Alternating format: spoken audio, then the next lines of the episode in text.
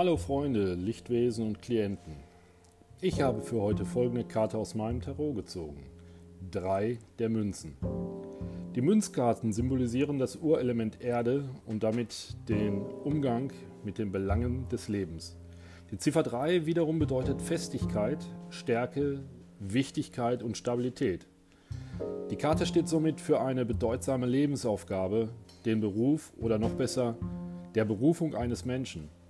Wer seine Lebensaufgabe kennt, besitzt ein Fundament, das trägt und Sicherheit schenkt, Sinn und Richtung verleiht. Für heute widme dich der Arbeit, der Selbstverwirklichung durch deine Arbeit, deinem Lebenswerk. Eine Aufgabe, die wichtiger ist als alles andere. Hab einen schönen Tag und alles Gute. Bis dahin, dein Thomas.